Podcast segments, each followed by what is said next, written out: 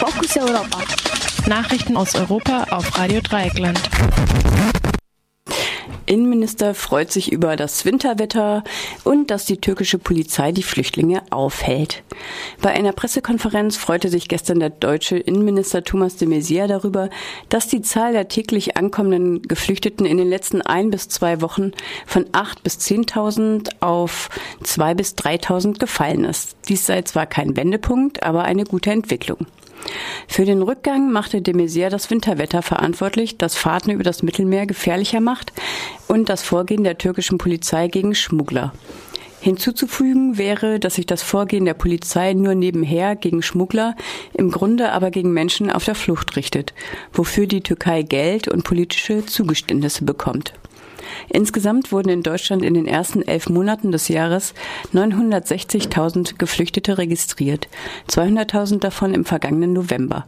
Damit wird die von de Maizière vor kurzem prognostizierte Zahl von anderthalb Millionen Geflüchteten in diesem Jahr wohl deutlich unterschritten. EU-Kleinstaaten gegen Mindeststeuern für Konzerne. Nach Informationen des Spiegels wollen Irland, Malta, Zypern und Litauen auf dem Treffen der EU-Finanzministerin am heutigen Dienstag die zuvor geplante Verabschiedung eines Papiers zur Mindestbesteuerung von Konzernen verhindern. Zum Beispiel sollen Konzerne auf Malta und Zypern weiter keine Steuern auf Lizenzeinnahmen bezahlen. Malta will außerdem, dass in den Beschlusstext eine Passage eingeführt wird, wonach bei den Steuerregeln auf Zitat Besonderheiten von Mitgliedstaaten Zitat Rücksicht zu nehmen sei. Im Vorfeld der Verhandlungen hat auch Großbritannien auf Änderungen gedrungen. Die Ministerrunde musste einstimmig entscheiden. Einigkeit besteht ohnehin in einem Punkt. Im sogenannten öffentlichen Interesse sollen die Beratungen geheim sein. Tsipras will auf Hilfen vom IWF verzichten. Der griechische Ministerpräsident Alexis Tsipras erklärte gestern im Fernsehen, er wolle auf Hilfen vom Internationalen Währungsfonds IWF verzichten. Sein Land brauche mittlerweile weniger Geld aus dem sogenannten Hilfspaket. Außerdem sei die Haltung des IWF nicht konstruktiv. Tatsächlich ist der Anteil des IWF an den Krediten für Griechenland erheblich gesunken, weil der IWF seine Kredite mit kürzeren Rückzahlfristen vergibt als der europäische Rettungsschirm für den europäischen, für den europäische Staaten bürgen. Deshalb sind die Kredite des Rettungsschirms für Griechenland auch vorteilhafter. Tatsächlich kommt aber auch der europäische Rettungsschirm weit günstiger davon als im Sommer angenommen. Von der stolzen Summe von 86 Milliarden Euro, die im Sommer veranschlagt wurden, waren alleine 25 Milliarden für die Rekapitalisierung griechischer Banken vorgesehen.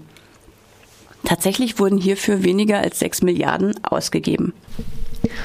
Eagles of Death Metal Back to Paris.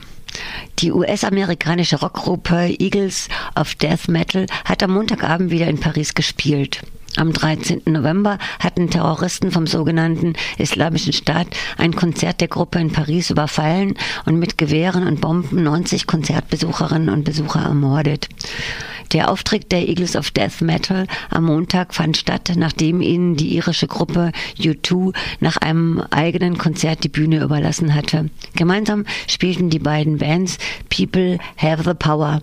Die Eagles wollen auch in der Halle von Bataclan wieder spielen, in der der Überfall stattfand, und zwar als erste Gruppe, wenn die Halle wieder eröffnet wird. Türkische Journalistinnen fragen US-Botschafter nach Umgang mit Edward Snowden. Gestern besuchte der US-Botschafter John Bass die türkische Zeitung Cumhuriyet.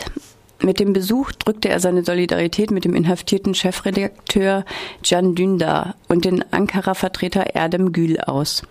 Wegen eines Berichtes über Waffenlieferungen des türkischen Geheimdienstes in das vom Islamischen Staat kontrollierte Gebiet wurden die beiden Journalisten vom Staatspräsidenten Tajib Erdogan persönlich unter anderem wegen Spionage angezeigt. Ihnen drohen lebenslange Freiheitsstrafen. So glücklich Ihre Kollegen über die Unterstützung des Botschafters auch waren, konnten Sie es doch nicht lassen, auch ihm eine unangenehme Frage zu stellen, nämlich warum die USA den amerikanischen Whistleblower Edward Snowden verfolgen. Die Strafdrohung gegen Snowden fand der Botschafter jedoch erwartungsgemäß rechtens.